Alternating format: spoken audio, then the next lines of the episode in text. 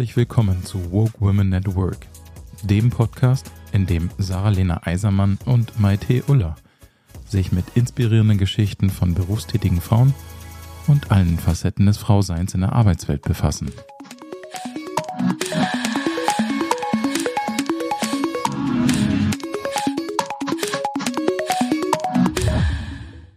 Herzlich willkommen, Lea und Beata. Schön, dass ihr heute hier seid.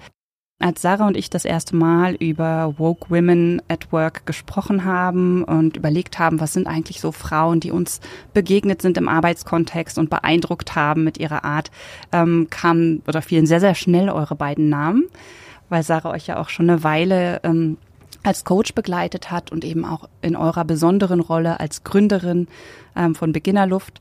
Ähm, und genau, dann hat sie einfach vorgeschlagen, dass wir mit euch ins Gespräch gehen. Und ich weiß jetzt aus unserem Vorgespräch ein bisschen, worum es bei Beginnerluft geht und bin ganz, ganz beeindruckt ähm, von dem Konzept und eurem Mut, äh, das Ganze zum Fliegen zu bringen, aller ähm, ja, Widersprüche und, und Challenges zum Trotz, die einem ja da begegnen auf dem Weg als Gründerin und auch ähm, sich selbstständig zu machen, so in so einer, ich sage jetzt mal, frühen Phase der Karriere und dann natürlich auch mit dem besonderen Hintergrund, ähm, ja, als Frau oder in deinem Fall äh, getrennt Erziehende ähm, Lea. Genau. Ja, und dann kamen wir einfach ähm, auf die Idee, euch einfach mal anzusprechen, ähm, was ihr erlebt habt als, als Frau in dem Kontext. Und ähm, ja, mögt, mögt ihr noch ein bisschen zu Beginnerluft selber erzählen und wie euch die Idee kam? Ja, vielen Dank erstmal für das äh, Intro. Äh, wir sind super happy, heute hier zu sein, aufgeregt und freuen uns total, die erste Folge mit euch aufzunehmen. Ähm, ja, zu Beginnerluft, glaube ich, will ich sagen, das ist super intrinsisch motiviert gewesen, eine Herzensangelegenheit und bisher haben Lea und ich es noch nicht bereut. Und ähm, inhaltlich, Lea, was machen wir eigentlich bei Beginnerluft? ja, genau. Äh, von mir auch nochmal ein Dankeschön für die Einladung. Und genau, also wir haben 2019 Beginnerluft gegründet mit der Idee, Menschen ähm, bei der Arbeitsmarktintegration in Deutschland zu helfen. Das heißt, ähm, wir beraten Menschen mit Fluchthintergrund oder mit Migrationshintergrund bei der Suche nach einem Praktikum, nach einem Ausbildungsplatz oder nach einem Job und haben uns da halt sehr vielleicht vielleicht noch mal zu unserem Namen und zwar, ähm, das ist irgendwie immer ganz spannend, ähm, dass ähm, Beginnerluft sind halt unsere Initialen und ähm, genau, Beginner ist halt jeder, der zu uns kommt, der am Ende einen Neueinstieg hier in Deutschland im beruflichen ähm, Bereich wagen möchte. Und Luft ist für uns halt dieses Element gleichgesetzt mit Arbeit, dass wir am Ende jeder davon profitieren, wenn man arbeitet und am Ende auch in der Gesellschaft partizipieren kann. Genau. Mhm, okay, krass. Ähm, ja, was hat euch denn damals inspiriert, da überhaupt den Weg in die Richtung einzuschlagen und auch zu gründen, ne? als, als, ähm, ja, als Kontrast zu so einer klassischen Angestelltenkarriere, sag ich mal? Mm, bei mir fing es eigentlich relativ früh schon an. Ähm, ich habe im Coffeeshop während meiner Studienzeit gearbeitet und nach und nach habe ich einfach gemerkt, oh, ich hätte totale Lust, mich selbstständig zu machen. Ich hatte halt irgendwie schon, ich war, ich habe mit 16 angefangen zu arbeiten und hatte schon früh irgendwie die Idee, dann während des Studiums, oh, wäre es nicht cool, mich selbstständig zu machen und auch so einen Coffeeshop einfach zu leiten, ohne dass ich mir Gedanken wirklich gemacht habe, wird es funktionieren, äh, was braucht man dafür, aber irgendwie das Gefühl schon, ach, ich ich könnte das. Ähm, aber ähm, natürlich habe ich das nicht gemacht. Das ist ja so eine Berlin-Idee. Jeder kann einen Coffeeshop gründen. Am Ende habe ich fertig studiert, Kultur in Mittel- und Osteuropas und war danach total lost. Ähm, ich dachte im Studium, ich möchte unbedingt im Museum arbeiten. Ich weiß gar nicht, warum ich das gedacht habe. Und ich habe relativ spät ein Praktikum im Museum gemacht und festgestellt, das ist ja wohl das langweiligste, was es gibt auf der ganzen Welt. Also sorry für alle, die im Museum arbeiten und es spannend finden. Die fixe Idee, dass ich das spannend finden werde, war, dem war dann nicht so nach dem Praktikum. Und auf einmal war ich fertig mit meinem Master und total, ähm, ja, oh Gott, was soll ich jetzt eigentlich machen? Mhm. Ähm, ich habe das nicht gefühlt. Ich habe den Job nicht gefühlt. Ich wusste nicht genau, in welche Richtung ich gehen möchte. Und dann habe ich mich angefangen zu bewerben äh, und äh, landete bei einem Startup Mentor Me. Und ähm, ich habe die Gründung mitbegleitet. Und da habe ich relativ schon gemerkt, oh wow, das ist super cool. Man ist super selbstständig, man hat unfassbar viele Aufgaben gleichzeitig. Ähm, man muss irgendwie sich so richtig neu alles aufbauen. Und das fand ich aber nicht als Belastung. Das hat mir total irgendwie gefallen. Und da habe ich auch schon gemerkt, ah cool. Ähm, bin aber dann in meinen äh, zweiten Job dann, ich wurde dann währenddessen ich da gearbeitet habe, wurde ich von einem Coach gefragt, ob ich denn nicht in einer Notunterkunft arbeiten möchte. Ähm, 2016 gab es ja die äh, Flüchtlingskrise. Ich habe dann angefangen in meinem zweiten Job, da war ich die Assistenz der Geschäftsführung und wir waren überwiegend auf irgendwelchen Veranstaltungen, Abendveranstaltungen haben über die Flüchtlingskrise gesprochen und irgendwie über die Bedürfnisse der Menschen. Aber ich habe bis dato äh, mit keinem Menschen eigentlich gesprochen, was äh, seine Bedürfnisse eigentlich jetzt hier sind. Ähm, und ich habe in der Zigaretten, das war eine ehemalige Zigarettenfabrik und ich habe halt irgendwie in den oberen Geschäftsräumen gearbeitet, aber unter uns lebten halt einfach mal tausend Menschen in wirklich äh, in ganz kleinen Boxen. Und da meinte ich irgendwann zum, nach zwei Monaten zu meinem Chef, das ist nicht das, was ich mir eigentlich wünsche oder wie ich jetzt mir meinen zweiten Job vorstelle und er meinte, na ja, dann find doch heraus, wie deine neue, äh, wie deine neue ähm, Position aussehen könnte. Und dann habe ich halt angefangen, ähm, halt mit den Menschen in Austausch zu treten, auf Englisch, mit Übersetzern und habe halt einfach äh, festgestellt in dem Austausch, dass viele, ganz viele Fragen hatten zu, wie kann ich hier arbeiten, wie kann ich einen Sprachkurs äh, beginnen.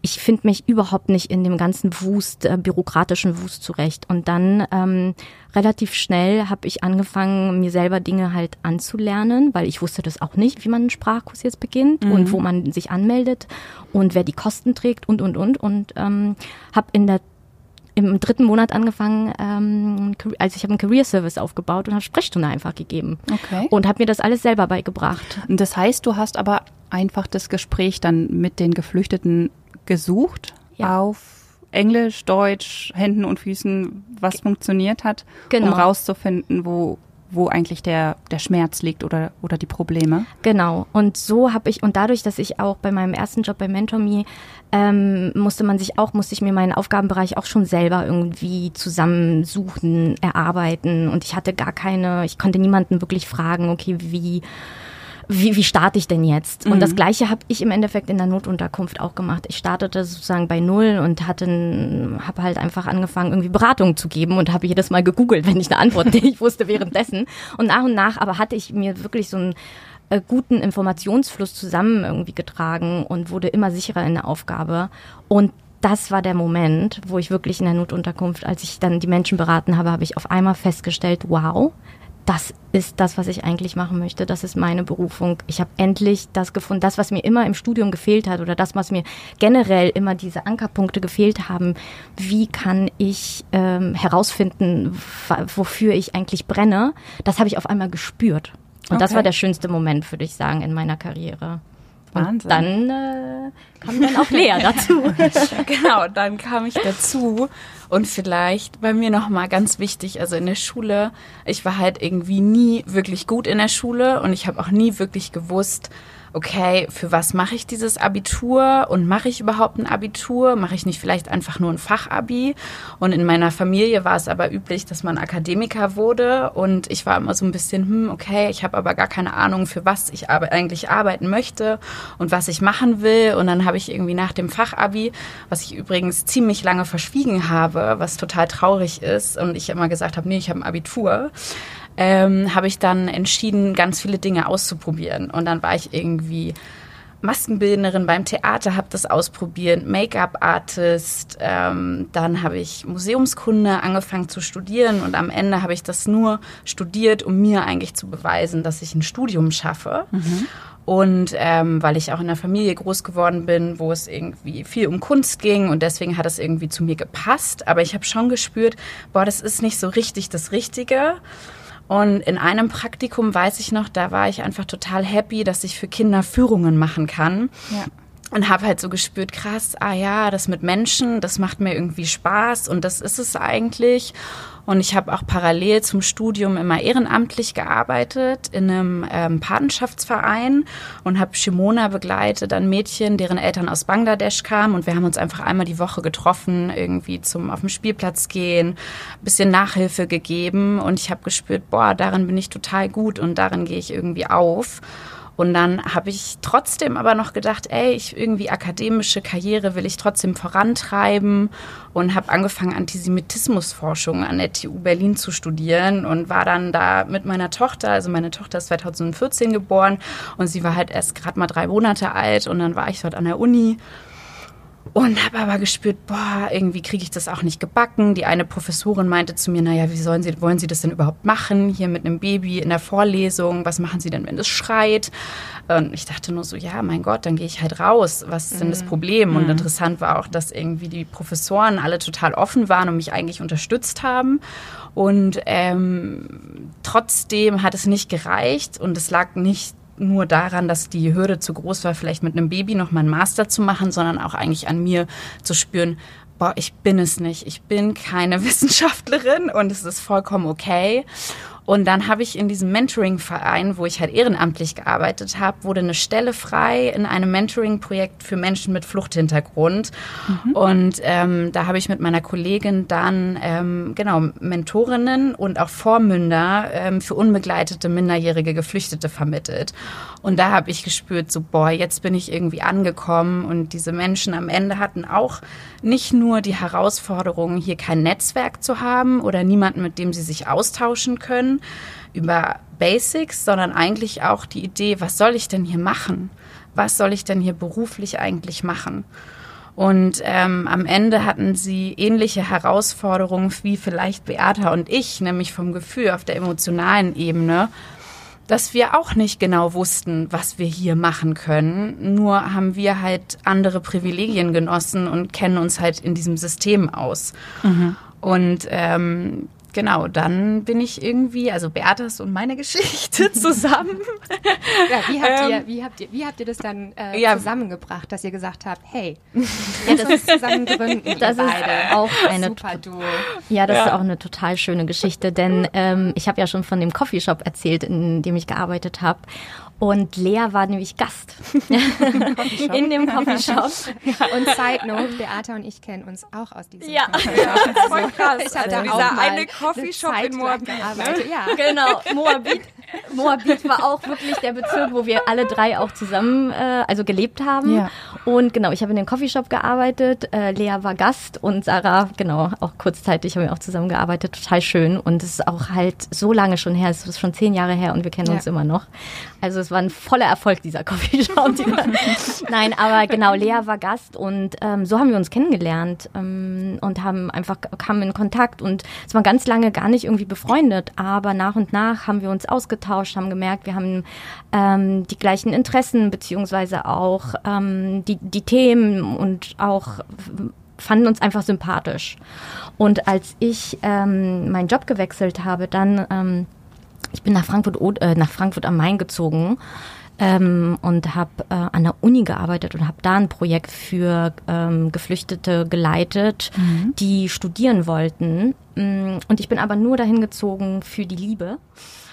und, und, dann habe ich auch innerhalb von sechs Monaten in der Probezeit habe ich gekündigt, weil das ähm, nicht wirklich dem entsprochen hat, wie ich mir das eigentlich zusammen, also das Zusammenarbeiten äh, vorstelle mit den ähm, Menschen, im, also generell im Kontext halt einfach nicht mit den Menschen, die ähm, die Beratung bei mir genossen haben, sondern eher wirklich das International Office und die Atmosphäre. Und ich hatte ja dieses große Privileg, äh, in der Notunterkunft zu arbeiten mit so vielen Menschen, die intrinsisch motiviert haben, diesen Job so gerne gemacht haben. Und das wollte ich zurückhaben. Und in, in, der, in der Zeit habe ich Lea gefragt, ob sie nicht auch ihr Mentoring-Projekt äh, ist ausgelaufen. Und ich habe ja. sie gefragt, ob sie nicht irgendwie auch in der Notunterkunft arbeiten möchte für das Projekt. Mhm. Und, und dann haben Feuer und Flamme. Ja. Und wir haben halt beide dann äh, zusammen für ein IHK-gesponsertes Projekt ähm, gearbeitet von der Berliner Stadtmission. Das war gar nicht mehr in der Unterkunft, das war ein neues Projekt. Und wir haben halt Beratungen gegeben und Coaching für ein einzelne Personen. In ganz Berlin sind wir herumgereist und haben halt in Coffeeshops Beratung gegeben, in Shelters, in Refugio und, und, und. Und so haben wir anderthalb Jahre, zwei Jahre zusammengearbeitet. Ja. Und da haben wir halt einfach zusammen gespürt, dass wir halt einen ziemlich guten Arbeitsflow auch gemeinsam haben. Und am Ende irgendwie haben wir beide gefühlt, dass wir uns selbstständig machen wollen, aber ausschlaggebend dann am Ende dafür war, dass das Projekt bei der Berliner Stadtmission ausgelaufen ist und mhm. wir dann irgendwie uns überlegt haben, okay, wie können wir dieses Projekt fortführen? Und auch erstmal unter diesem Deckmantel, ja Mensch, wir machen das bei der Berliner Stadtmission und wir stellen das jetzt, wir pitchen da irgendwie und stellen das denen vor in der höheren Ebene. Und dann hatten wir halt ein Gespräch mit dem Leiter der Bildungsabteilung und der Finanzchefin von der Stadtmission. Und ähm, wir hatten halt große Ideen und die meinten, ja, das ist alles super, aber wir können euch am Ende hier nicht besonders viel bieten, macht euch doch einfach selbstständig. Mhm. Und dann war, sind wir damit nach Hause gegangen und ich glaube, du hast es irgendwie gleich unserem heutigen Mentor auch Johannes irgendwie erzählt und der meinte, ja, macht es doch. Ja. Und ähm, dann haben wir losgelegt. Und zwar ohne Businessplan. Einfach gemacht. Ja. Jetzt habt ihr beide gesagt, ihr habt das irgendwie gespürt. Auch schon früher mal euch selbstständig zu machen. Beata mit einem Coffeeshop, du hast es da ich, in dieser Situation gespürt. Ja ich kann mir vorstellen, dass wir viele Zuhörerinnen haben, die das irgendwie auch spüren. Ähm, was habt ihr da so für Tipps oder wie war das damals für euch? Und dann gab es glückliche Zufälle, dass ähm, das Projekt ausgelaufen ist und dass dann eine Chance plötzlich da war. Finde ich ganz spannend, da nochmal so eine Ebene tiefer zu tauchen und mal ähm, zu ja. graben. Was war es denn für euch? Also tatsächlich habe ich das ja auch schon versucht. Auch ich habe nochmal Taschen irgendwie designt und da war ich irgendwie mit alleine. Und da habe ich gemerkt, boah, ich kann sowas nicht alleine. Also ich bin nicht der Typ dafür, der das alleine macht und am Ende war auch das Produkt nicht entscheidend oder so mhm. nicht das Richtige. Und wie letztendlich am Ende, was mir am meisten dabei geholfen hat, war, dass ich am Ende auf Beata getroffen bin, auf jemanden, der die ähnliche Motivation hat und man sich gegenseitig Mut macht und Halt gibt. Ich meine, das ist halt ein glücklicher Zufall am Ende. Und äh, für den bin ich auch mega dankbar. Ich auch. Und, äh, es ist, ich finde es super schwer, da Tipps zu formulieren, konkrete, weil es doch immer sehr individuell mhm. ist. Mhm. Mm, ich glaube, unser großes Glück war, dass ähm, wir ein halbes Jahr bevor sozusagen unsere Stelle ja. ähm, liquidiert wurde, hatten wir schon mit dem Gedanken, ähm, hatten wir den Gedanken implementiert. Da wurde uns ja schon geraten, wir sollen uns selbstständig machen. Und wir haben im Endeffekt in diesen sechs Monaten, wo wir Vorbereitungen getroffen haben, zwar haben wir wirklich keinen Businessplan geschrieben, aber wir haben uns intensiv trotz dessen mit den Namen auseinandergesetzt, mit dem Produkt, wie könnten wir das über, vor, überhaupt be bewerkstelligen, welche ähm, Form soll es überhaupt sein, Geschäftsform, mhm. wie viel Kapital brauchen wir. Und das hatten wir trotz dessen im geschützten Raum, weil wir immer noch sechs Monate Gehalt ähm, bezogen, ha mhm. bezogen haben. Und ähm, in dem konnten wir uns so ein bisschen freier halt bewegen. Und den Schritt dann aber wirklich zu gehen, ähm, das Gehalt endete im Juni und im Juli haben wir uns selbstständig gemacht und waren beim Notar. Ähm, das da muss ich sagen, das sind Lea und ich, glaube ich, sehr äh, risikoaffin. Wir sind beide, wir wurden danach, wurden uns Fragen gestellt, die wir alle nicht beantworten konnten. habt ihr eine Haftpflichtversicherung und habt ihr irgendwie eine Rentenversicherung und was, äh, warum jetzt eigentlich G GmbH und warum nicht UG und warum habt ihr, äh? und ich so, oh mein Gott, ich kann diese Fragen nicht beantworten. Und dann äh, bin ich aber auch, habe ich das halt alles unterbunden, oft waren es Freunde und Familie und ich habe das unterbunden und habe gesagt, hey, wir schaffen das. Wenn ich die Antworten habe, die gebe ich euch dann später. Wir werden ja mal sehen, ob äh, ich dann ja immer noch, ob Lea und ich immer noch Bestand haben und Beginnerluft noch existiert existiert. Und ich glaube, ich bin, ich, ich würde nicht jedem jetzt raten, halt so vorzugehen, wie wir vorgegangen sind. Aber dass ähm, diese Gemeinsamkeit, die wir haben, dass wir das gemeinsam, diese ja, diese, diese große Sache für uns beide entschieden haben und vielleicht nicht auf alles eine Antwort haben, da muss man halt, das fühlt man. Und das meine ich mit, wir haben es halt einfach gefühlt. Ja, ich glaube, du hast es ganz gut zusammengefasst. Ist nicht alles übertragbar und man kann nicht jedem einen entsprechenden Ratschlag geben. Aber eine Sache, die ich jetzt rausgehört habe bei eurer Geschichte, ist einfach, ihr hattet den Mut zu machen und erstmal loszulegen, ja. ohne alle Antworten ja, zu kennen. Ja, und wir sind auch beide am Ende super optimistisch, einfach veranlagt. Ja. So haben wir ja auch früher am Ende unsere Entscheidung getroffen. Ne? Und das ist schon ja eine gute Charaktereigenschaft auf jeden Fall, um zu gründen. Absolut, genau. Okay.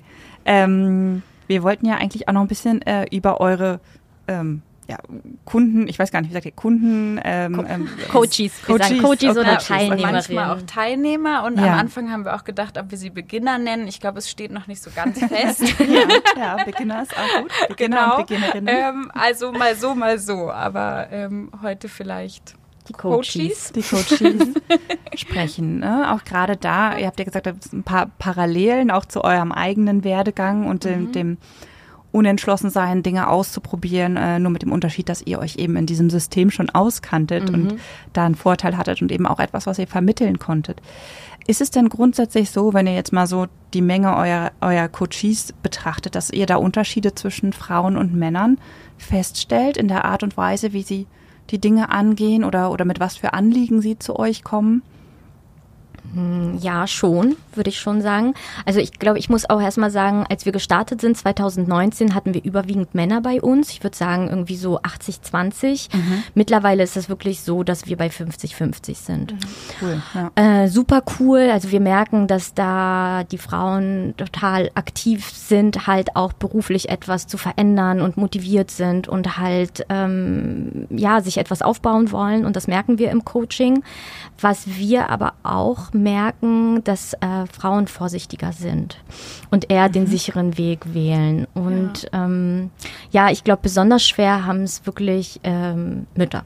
Und vor allem Ja. alleinerziehende Mütter, das merkt man ganz, ganz stark, dass äh, wir kein, also dass ähm, viele Ressourcen fehlen und auch die Unternehmen nicht wirklich bereit sind, diese Ressourcen zur Verfügung zu stellen, die benötigt äh, werden eigentlich, um eine alleinerziehende Mutter dazu zu unterstützen, dass sie halt wirklich ihr einer, einer sinnvollen und nachhaltigen Tätigkeit, ne? Weil bei uns bei Beginnerluft geht es nicht darum, dass wir nur irgendwelche Jobs vermitteln. Ich Ja. glaube, es ist nochmal wichtig, dass wir die Teilnehmer, die wir bei uns über drei Monate begleiten, da geht es wirklich herauszufinden, was würde mich langfristig, kurzfristig, aber auch langfristig glücklich machen und wie kann ich diesen Schritte gehen und was brauche ich dafür? Ne, vielleicht nochmal eine Weiterbildung und eine Frau, die ähm, halt alleinerziehend ist, die braucht halt aber auch Geld und dann ist man vielleicht doch schneller bei Rossmann wieder irgendwie an der Kasse oder beziehungsweise noch schlimmer in, in, in, in Logistik oder im Lager, weil ähm, man nicht die Zeit hätte vielleicht nochmal für eine Vollzeit-Weiterbildung, um dann halt seinen Traum zu erfüllen, in einem Job zu landen, den man wirklich mag. Ja, ich glaube, ergänzend kann man auch sagen, dass die ähm, Mütter, also auch wenn sie mit ihrem Partner zusammen sind, dass der Fokus immer noch dabei eher liegt, dass der Mann zuerst einen Job findet und sich dem halt widmet, um die äh, Familie ernähren zu können und die Frauen dann erst Jahre später nach ihrer Ankunft in Deutschland ähm, sich trauen und den Mut haben, ähm, sich auch mit sich auseinanderzusetzen und ihren Weg zu gehen. Okay.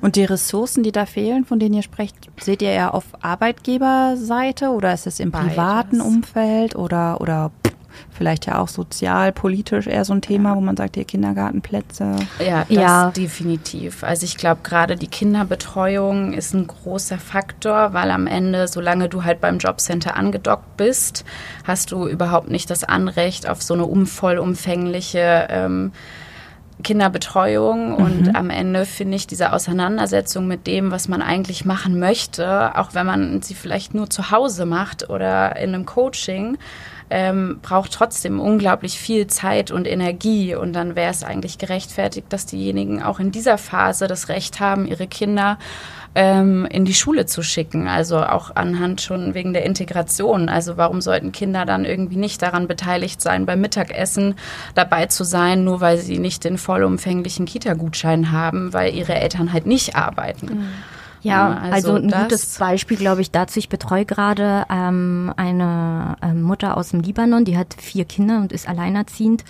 Und sie hat das Coaching bewilligt bekommen, aber nicht die Kinderbetreuung. Das heißt, ähm, die Kinder sind nach der Schule, beziehungsweise sie jetzt waren Ferien, die waren nicht im Hort. Und man ja, man verlangt von dieser Frau, dass sie halt diesen Job findet und da total aktiv ist und auch eine Jobsuche bedeutet, dass man nicht nur eine Bewerbung schreibt. Wir haben jetzt wirklich 50 Bewerbungen geschrieben in den letzten zwei Monaten und man muss sich auf Interviews vorbereiten und, und, und. Ähm, und das hat sie halt währenddessen sie den Haushalt geschmissen hat. Und ich verstehe, und sie war, also ne, wir haben halt angefragt, wir haben wirklich angefragt, warum wäre eine Hortbetreuung jetzt in der ähm, Schließzeit nicht irgendwie möglich? Möglich. Ja. Ähm, das ist einfach nicht vorgesehen. Das ist einfach vom System her nicht vorgesehen. Nicht mal so, dass jetzt irgendwie das Jobcenter, das das Coaching ja jetzt finanziert hat für die alleinerziehende Mutter, irgendwie sagt, ähm, wir verstehen das total. Die sagen, wir verstehen das, aber es ist irgendwie bürokratisch nicht vorgesehen, dass sie zu dem Coaching auch nochmal Kinderbetreuung bekommt. Punkt. Und das ist etwas, was ich irgendwie sehr besch beschwerlich empfinde. Mhm. Ja, und das, das ja, schwer ähm, nachzuvollziehen. Schwer ja. nachzuvollziehen, weil es ist am Ende, diese Plätze wären ja da. Ja, ja. Genau, und die Ressourcen sind ja von der Schule in, im Regelfall auch schon gestellt. Ich meine, die Betreuer sitzen da ja im Hort und ob da jetzt mhm. ein Kind mehr oder weniger sitzt. Ja. Ja ich, ich äh, kenne euch ja schon länger und ich habe euch ja in den unterschiedlichen Phasen auch ähm, begleitet und mitbekommen, die, die Schritte und auch die Höhen und Tiefen. Und ähm, ihr begleitet ja Menschen, die eine ähm, ne, ne, ne krasse Geschichte auch teilweise haben. Ne? Äh, wie geht ihr damit um, wenn es euch selber vielleicht auch mal nicht so gut geht? Äh, das ist ja schon auch Heavy Packages, die da so abgeladen werden. Ne? Mhm. Wie also geht's ich, euch damit? Ja, also ich war dadurch durch dieses Mentoring-Programm damals war ich schon oft mit sehr traurig oder sehr herausfordernden Geschichten sehr eng. Also ich habe auch irgendwie Anhörungsprotokolle gelesen mhm. oder so. Und insofern habe ich ziemlich früh gelernt, mich da abzugrenzen und das nicht allzu sehr in mein Leben zu lassen und ähm, bin irgendwie joggen gegangen oder so.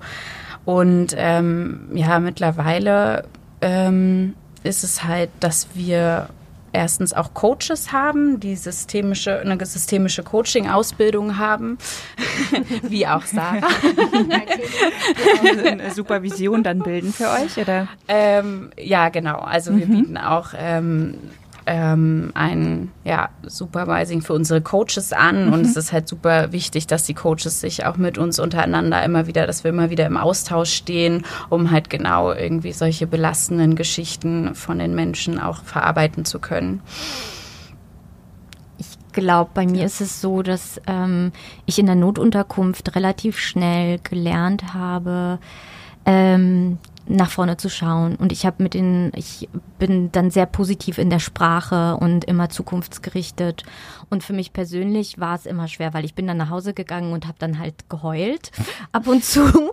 ähm, und dann, aber trotzdem habe ich gemerkt, äh, das ist, es hat es meine Motivation, irgendwie den Menschen zu helfen, hat es nicht gemildert. Also die war trotzdem total vorhanden. Und wie ich das aber ähm, ich schaffe es wirklich, weil ich lasse mir nicht so sehr viel positiv, ähm, beziehungsweise aus der Vergangenheit die Geschichten erzählen. Mhm. Ich glaube, bei uns, bei, bei mir im Coaching ist immer das Vorankommen ganz wichtig, also das nach vorne schauen. Und ich glaube aber, wie Lea und ich das handhaben und relativ schnell auch, äh, als wir zusammengearbeitet haben, haben wir viel darüber geredet wir fangen uns beide, glaube ich, sehr viel auf und erzählen uns, hey, ich hatte gerade eine Geschichte eine Coaching-Teilnehmerin und Coaching-Teilnehmer und das hat mich richtig doll getroffen. Und ich bin super stolz, dass ich währenddessen nicht geweint habe. Mhm. Und Lea sagt, boah, ich bin auch voll stolz auf dich und krasse Geschichte. Und das erzählen wir uns. Also wir kommunizieren einfach wirklich und äh, erzählen uns, das ist hart. Ähm, und was könnte die Lösung sein? Und so erarbeiten wir uns das eigentlich immer noch. Also wir sind äh, sehr im regen Austausch nonstop. Ja, ich glaube auch viele Menschen, die zu uns kommen, ähm, schätzen das sehr an uns, dass wir halt so positiv in die Zukunft denken und dass wir, dass sie am Ende auch es vielleicht leid sind, immer genau darüber zu sprechen und darauf irgendwie reduziert zu werden, was ja. ist eigentlich ihnen auf der Flucht passiert. Ja und dass sie eher nach vorne schauen wollen und ähm, auch merken, ich möchte jetzt hier selbst Entscheidungen treffen. Und deswegen ist es bei uns im Coaching selten der Fokus. Mhm. Ja. Okay, schön. Ähm, anfangs habt ihr ja auch viel über euren persönlichen Werdegang und eure berufliche Entwicklung gesprochen. Inwieweit glaubt ihr, hat euer Geschlecht da eine Rolle gespielt? Also was war so was, wie es war, weil ihr Frauen seid? Oder was wäre vielleicht anders gewesen, wenn ihr ein Mann gewesen wärt? Also ich glaube, eine Sache, die mich äh, bei meinen Angestelltenverhältnissen gestört hat, ist ähm, gerade im Ich hatte ähm, Männer als Vorgesetzte, bei denen ich halt einfach inhaltlich nicht gespürt habe, dass sie ähm, mir ebenbürtig sind. Mhm. Und ich weiß jetzt nicht, ob ich, ich war schon immer sehr willensstark und sehr kommunikativ und ich glaube, ich habe einen ganz großen Vorteil, dass ich schon immer dann gesagt habe, was mir nicht passt. Deswegen kann ich ähm, nicht sagen, ähm, dass jetzt mein Geschlecht, also dass ich jetzt eine Frau bin, dass ich deswegen Schwierigkeiten habe, weil ich sehr äh, nach vorne, also so sehr offensiv bin. Mhm. Ähm, aber ich habe schon in der Notunterkunft festgestellt, wir hatten ganz viele Sozialarbeiterinnen und wir, wir hatten halt alle und Männer waren halt äh, Chefs. Ähm, und ich habe schon festgestellt, dass da ein Missverhältnis manchmal ist in der Kommunikation oder dass halt oftmals die Frauen, die viel inhaltlich viel adäquater auf Situationen hätten reagieren können und halt einfach viel bessere Vorkenntnisse hatten, mh, deren Meinung vielleicht nicht so wertgeschätzt wurde oder nicht so hinein, ne, also in Betracht gezogen wurde. Es wurden Entscheidungen eher von oben herab getroffen. Ich habe aber auch nicht, ich kann nicht sagen, dass das jetzt für alle, also das ja. war jetzt wirklich spezifisch für meinen Dein, Job, ja, und, das, was ich erlebt habe. Ähm, eine Sache, die ich glaube ich, wenn ich einen Mann, also ich habe mich auch mit Lea darüber ausgetauscht und ich habe, ich denke vielleicht nach vier Jahren hätten wir ein besseres Netzwerk, weil wir mehr äh, Networking betrieben hätten, weil wir uns vielleicht mehr getraut hätten. Ich frage mich, wenn ich jetzt ein Mann gewesen wäre, Beginnerluft gegründet hätte, mhm. dann wäre ich irgendwie, glaube ich, mehr outgoing und würde, und Lea und ich sind eher noch irgendwie sehr vorsichtig mit dem nach außen. Äh, wir pitchen nicht wirklich gerne oder wir reden gern über Beginnerluft, aber nicht wirklich ähm, im, so, dass wir das promoten. Da also könnte ich mir vorstellen. Vertriebsstärke ja. oder so? Ja. Mhm. ja. Mhm. Den Mut nach außen zu gehen und ich glaube auch so ein bisschen dieses ähm, dass wir überhaupt Social Entrepreneurship gewählt haben. Ja. Also keine Ahnung, vielleicht wenn wir Männer gewesen wären, ja. hätten wir uns ganz anders entschieden. Mhm. Am Ende, das weiß ich nicht für mich, das kann ich mich auch super schwer da irgendwie hineinzuversetzen, ja. ne, wie das dann wäre. Aber wir haben ja auch ein Unternehmen gegründet, was schon auffällig ist, wo wir mit sehr vielen Frauen zusammenarbeiten. Also fast alle unsere Coaches sind Frauen. Mhm. Okay. ähm, und ja, also ich glaube, das hätte schon einen großen Unterschied dann gemacht, dass wir das Unternehmen vielleicht ganz anders führen würden auch. Ne? Also wir sind unglaublich sensitiv, wir sind unglaublich ähm, sensibel und gehen auch auf die Bedürfnisse unserer Coaches ein und nehmen uns auch selbst einfach sehr ernst, zum Beispiel die PMS-Phase oder so. Und mhm. wir haben einfach eine ganz andere Form, miteinander zu kommunizieren. Und ich glaube, das macht uns so ein bisschen aus als Frauengründerin. Mhm. So erlebe ich mhm. euch auch total. Mhm. Und ich finde, das ist auch was, was ich euch ja auch immer sage, dieses Unkonventionelle, ne? so wie ihr das für euch stimmig macht. Und natürlich pushe ich euch auch, dass ihr so ein bisschen nach außen geht. Vielen Dank, das schätzen wir sehr, das schätzen wir. Ja, es gibt dann so Stories, ja, wir haben ein Sparkassenstipendium bekommen. Und, äh, ne, ja, warum habt, lese ich davon nichts auf Social Media? wir haben hier mal noch eine Förderung von, oder hier einen Support ja. von Boston Consulting Group zum zweiten Mal bekommen. Ne?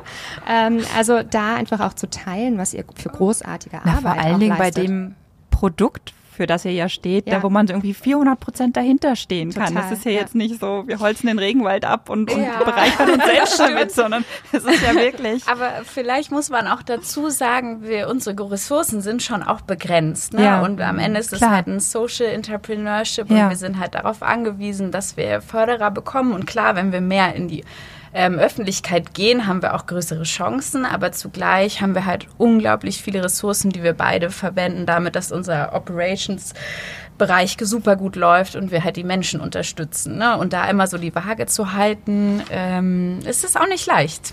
Eine ja. Herausforderung übrigens. ja, kann ich mir ja. vorstellen, ja. ja. Wenn ihr jetzt so was du gesagt hast, Beata, du guckst gerne nach vorne, auch in deinen Coachings. Ähm, wenn ihr jetzt nach vorne guckt, ihr beide, was wünscht ihr euch? Was ist so für Beginnerluft, für euch selbst, für euch als Gründerin, Duo, für eure Teilnehmenden? Viel.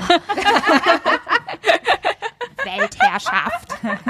ja, vielleicht. Ich glaube, also, also so, ja, wir haben für mich wünsche ich mir, dass es für immer so weitergeht. Also ich habe äh, für immer so weitergeht, heißt, dass ich so in der Zusammenarbeit so viel pulsiere und so viel lerne von dem allem und dass ich kann mir nie vorstellen, wieder ohne Beginnerluft zu leben mhm. oder irgendwie in irgendeiner Form aufzugeben oder was anderes zu machen. Mhm. Das ist so ein ganz persönlicher Wunsch.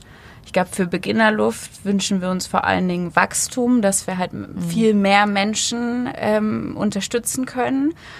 Und ja, wir haben auch ab und zu so Revoluzzer-Gedanken. Die wollen wir natürlich auch hören. Ja, anders. Ja. Weltherrschaft. Ja. ja, dass wir zum Beispiel einen Verband gründen, um so ein bisschen auch darauf aufmerksam mhm. zu machen, was es einfach für Missstände gibt, auch in der Bildungsträgerlandschaft ja. und generell im sozialen System. Mhm. Und ähm, um halt diese Chancengerechtigkeit noch weiter voranzutreiben. Und ich glaube, am meisten wünsche ich mir für die nächsten Jahre, dass wir dafür auch mehr Zeit bekommen. Ja. Und dementsprechend auch ja. sichere das, Finanzierung. Ja, das würde ich auch unterschreiben. Also ich glaube, für Beginnerluft wünsche ich mir, dass Lea und ich wirklich es jetzt schaffen, ähm, Menschen einzustellen. Also wenn wir eine sichere Förderung ja. hätten, könnten wir besser planen und dann könnten wir die Bereiche äh, die uns ja wirklich, warum wir gegründet haben, aus Gründen von Gerechtigkeit und dass wir Menschen unterstützen wollen, ähm, dass wir das ausbauen können. Und das können wir nicht, wenn wir immer nur im operativen Bereich natürlich als Gründerin irgendwie zu 80 Prozent agieren.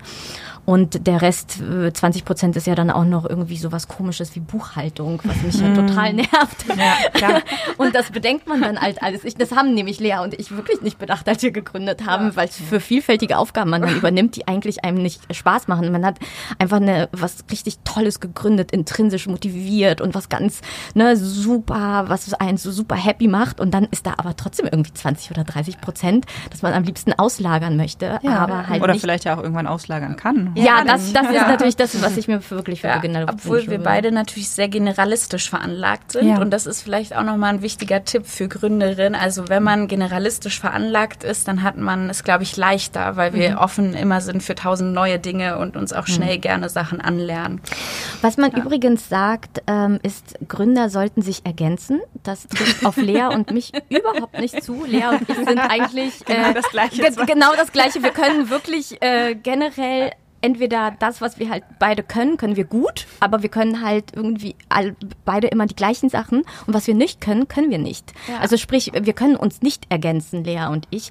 Und ich finde nicht, dass uns das irgendwie äh, behindert. Ich würde sogar sagen, Im dass im Gegenteil, das schweißt uns unfassbar zusammen und jedes Mal, wenn wir etwas nicht können, dann feststellen, oh Mann, das ist eine Aufgabe, die wir nicht können. Fuck, was machen wir? Wir holen uns Experten und Rat und äh, überlegen, okay, wen haben wir im Netzwerk, mhm. den wir jetzt fragen fragen könnten, der uns da jetzt mal kurz unterstützt. Und ähm, es kommt, wir haben auf jeden Fall ein großes Netzwerk ähm, ja. an Experten, die Lea und also ne, immer punktuell irgendwie uns zur Seite stehen und, und unterstützen. Und das ist unfassbar toll und dafür sind wir total dankbar und wir empfinden das jetzt nicht irgendwie als ähm, negativ, dass wir uns nicht ergänzen können, mhm. sondern eher lachen halt über die Dinge, die wir nicht können und posaunen sie aber auch raus und ja. sagen, hey, äh, können wir nicht. Ja und? Deswegen heißt ja. das nicht, dass wir hätten jetzt nicht gründen können oder was auch ja. immer. Wir stehen total dazu und hausieren sogar damit, dass wir ganz viele Sachen nicht können als Gründerin und immer wieder erstaunt sind in ganz vielen Momenten. Oh wow, ich bin so stolz auf uns, dass wir gegründet haben. Wir können irgendwie total wenig. Was natürlich nicht stimmt, weil unsere Idee und das alles, das fühlen wir. Aber wir können halt, ja, manche Dinge halt eben nicht uns nicht schlimm. Also nochmal ein Dankeschön an alle ehrenamtlichen ja. Unterstützerinnen, die wir bei Beginnerluft haben. Ja, ja, dass ihr auch so an uns glaubt. Ja, ja das spüren wir auch. Super schön. Vielleicht ist es ja auch einfach an manchen Stellen des Prozesses wichtiger, ne, dass man sich verstanden fühlt und einfach so ein empathisches Gegenüber hat. Ne, und was so an der gleichen Stelle hakt wie man selber und sagt, ey, Buchhaltung liegt mir auch nicht. Lass ja, uns jemanden klar. suchen, der das äh, für uns oder ja. mit uns macht. Ja, ähm, ja. es wäre jetzt auch totaler Quatsch, wenn wir sagen würden, es gibt keine Ängste, keine Selbstzweifel oder so. Und genau die haben wir auch. Und ähm, da können wir uns natürlich wesentlich besser supporten, weil wir einander viel mehr verstehen, weil es eben am Ende ähnliche Ängste sind. Ja, ja. Ich fand es gerade total schön, ähm, einfach auch zuzuhören und zu sagen, oder was, was du gesagt hast, Beata, ja, uns uns gegenseitig zu sagen, ich bin stolz und ich bin stolz auf dich. Mhm. Und ähm, ja. Ich glaube auch. Ich habe noch zwei kurze ja. Themen, weil Sarah und ich, wir haben vorhin mal auf die Gründerinnenstatistik in Deutschland ja. geguckt. Oh, und ich weiß nicht, ob ihr die kennt, so die letzten Auswertungen von Statista. War ganz spannend zu sehen. Ähm, da waren, glaube ich, von 2004 bis 2022 so die Zahlen, wie es sich verändert hat über die Zeit. Und uns ist eigentlich aufgefallen, wir sind jetzt 2023 äh, wieder ungefähr auf dem Niveau wie 2004. Wow. ja. Krass, es, aber nur der Start-ups, oder? Nicht es ist einfach Gründung okay, insgesamt, Gründung in, insgesamt, in, Deutschland. Ja. Ne? Und da war unterteilt in Teilzeit, Vollzeit oder Nebenerwerb, ähm, mhm. Vollerwerb und Mittel. Insgesamt lag es so, glaube ich, bei 36 Prozent 2004 und jetzt sind es 37 oder sowas in 2022 gewesen. Zwischendurch gab es eine kleine Hochphase. Ähm, die ist aber auch wieder so ein bisschen zickzackmäßig zurückgegangen und wir haben uns gefragt, woran das eigentlich liegt und wollten einfach die Frage auch mal an euch weiterspielen und sagen, habt ihr eine Idee, ähm, warum sich der Anteil da nicht, nicht weiter Richtung 50 Prozent, wie es ja irgendwie die Bevölkerung widerspiegeln würde, bewegt hat? Also eins, was ich glaube ich dazu sagen kann, was ich ähm, interessant finde, mm, jetzt über die letzten vier Jahre, wenn wir Coaching-Teilnehmer und Teilnehmerinnen bei uns hatten, ähm, waren es halt auch immer die Männer, die erstmal gründen wollten. Mhm. Die mit der Idee kamen, eigentlich will ich mich selbstständig machen, ähm, wie kann ich das in Deutschland? Anderes Thema, super schwierig und im Coaching kam dann heraus, naja gut, äh, besser ist es doch Ingenieur zu sein in meinem Ursprungsberuf oder was auch immer. Ja. Und äh, seltener wirklich Frauen, also das schon halt auch, dass äh, Frauen sich, glaube ich, das nicht zutrauen mhm. und ähm, am Ende ist es ja auch ein finanzielles Risiko schon am Anfang. Ne? Also mhm. man muss unglaublich viel Zeit investieren und ist sich eigentlich von Anfang an nicht wirklich sicher, okay, wird das Geld reichen, um meine, meine Rente einzuzahlen oder so. Und ich glaube, das sind schon viele Hürden, die, ähm, ob das jetzt frauenspezifisch ist, ist interessant.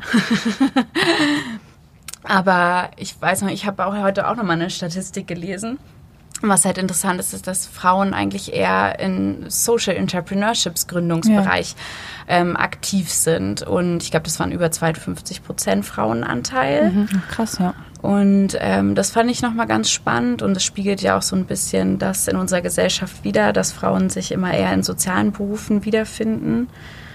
Aber ähm, ja, ich glaube, der war das deutschlandweit die Statistik mhm. oder in Berlin? Mhm, Deutschland. Ja, also ich meine, der Wirtschaftsstandort Deutschland ist ja auch nicht mal der, der mal war sozusagen. Also gerade in den letzten Jahren und so durch die Inflation hat sich schon was verändert. Ne? Mhm. Mhm. Das ist auch ein Grund. Mhm. Okay. Du hattest noch eine Sache? Ja, genau. Und zwar hatten wir im, im Vorgespräch da vorhin auch schon mal kurz darüber gesprochen, was es bedeutet, tatsächlich im Tandem unterwegs zu sein. Ich erinnere mich, im Vorgespräch haben wir auch mal darüber gesprochen, gibt es eigentlich so Idole von Frauen, die gegründet haben oder die euch begegnet sind, bewegt haben, ähm, vielleicht auch im, im Mentoring oder sowas, wo ihr sagt, hey, da haben wir uns ganz stark von inspirieren lassen. Habt ihr da irgendwie einen Namen parat oder ähm, oder auch vielleicht im Negativen, so wollen wir nicht werden. Das so, da auch manchmal. Was gibt's da überhaupt was? Also, ja, ich muss dazu zu mir persönlich sagen, also ich bin wenig unterwegs auf den, in den sozialen Netzwerken und durch Beginnerluft müssen wir das quasi tun und mir fällt es auch immer noch total schwer. Und wir haben aber gestern nochmal überlegt, wer uns eigentlich so ein, ja, für uns irgendwie so ein Idol ist oder wen wir heute hervorheben wollen. Und ich fand bei uns ist es halt Isa. Isa ist eine Coach und sie hat ähm, den Verein Feministische Innenpolitik gegründet mit Natascha zusammen und sie setzen sich halt dafür ein, dass ähm, auch Frauen, die ihr Kind in der Schwangerschaft verloren haben, ein Anrecht auf ähm, Mutterschutz haben. Mhm. Und ähm, die Art und Weise, wie die beiden, also sie sind auch vors Verfassungsgericht gezogen und äh, wie schnell die beiden aktiv geworden sind und wie, wie groß sie das aufziehen, finde ich sehr beeindruckend. Und mhm. das ist ein total wichtiger Bereich, mit dem man sich eigentlich selbst sehr wenig auseinandersetzt, wenn man es nicht einfach erlebt hat oder im unmittelbaren ja. Umfeld hat. Genau. Was ich, glaube ich, auch spannend finde, dass Lea und ich haben uns auch im Vorfeld nochmal darüber unterhalten, dass wir beide jetzt mit keinen Vorbildern aufgewachsen sind. Ja. Das finde ich auch super spannend, dass ähm, wir hatten, ja, wir haben uns an keinem irgendwie orientiert. Dann aber bei, als wir Beginner gegründet haben äh, und in den sozialen Netzwerken, so wie äh, Lea gesagt hat, ich bin jetzt auch nicht super affin, aber dann gerade bei LinkedIn, ähm, manchmal erdrückt mich dieses mhm. ähm, nach außen und was da repräsentiert wird und ich finde es super spannend. Ähm, eine Person, die mir in dem Bereich wirklich äh, imponiert, ähm, aber das hat halt wirklich erst nach der Gründung begonnen. Vorher hatte ich wirklich keine Vorbilder oder irgendwie sowas. Role Models ähm, ist Natalia, die Netzwerk Chancen gegründet hat. Die setzt sich halt für soziale Gerechtigkeit ein, gerade für ähm, Arbeiterkinder und ähm, einfach Menschen, die trotzdem ähm, akademisch halt, also die studieren wollen, aber halt äh, den Support nicht von der Familie aus äh, her haben. Und das, wie sie das macht und wie offensiv und wie ehrlich sie damit umgeht, das imponiert mir. Das muss ich sagen, das finde ich richtig toll, das finde ich authentisch. Alles andere, das sehr ähm, ich bin ja, ne, ich bin ja auch für positive Sprache, aber das ist einfach überladen bei LinkedIn und das ist für mich gar nicht mehr, da, da will ich mich auch gar nicht dran orientieren und das belastet mich eigentlich eher, deswegen treibe ich mich da auch nicht mehr rum. Mhm. Ja, super. ja, ich, wir haben jetzt, glaube ich, schon über eine halbe Stunde miteinander gequatscht. Mhm. Und ähm, es war, ich kenne euch ja schon und weiß auch, was, äh, was ihr ähm, alles Großartiges leistet. Und ähm, ich freue mich, dass ihr hier zu Gast bei uns wart, äh, bei Vogue Woman, bei unserem Podcast. Und ja. Genau. Wir danken euch ganz, ganz herzlich, ganz dass ihr es geschafft habt. Ja. Und ähm, ja, freuen uns, äh, mehr von euch zu hören. Es muss nicht auf den sozialen Medien sein, aber wir wünschen euch wirklich alles, alles Gute für die Weltherrschaftspläne. vielen Dank.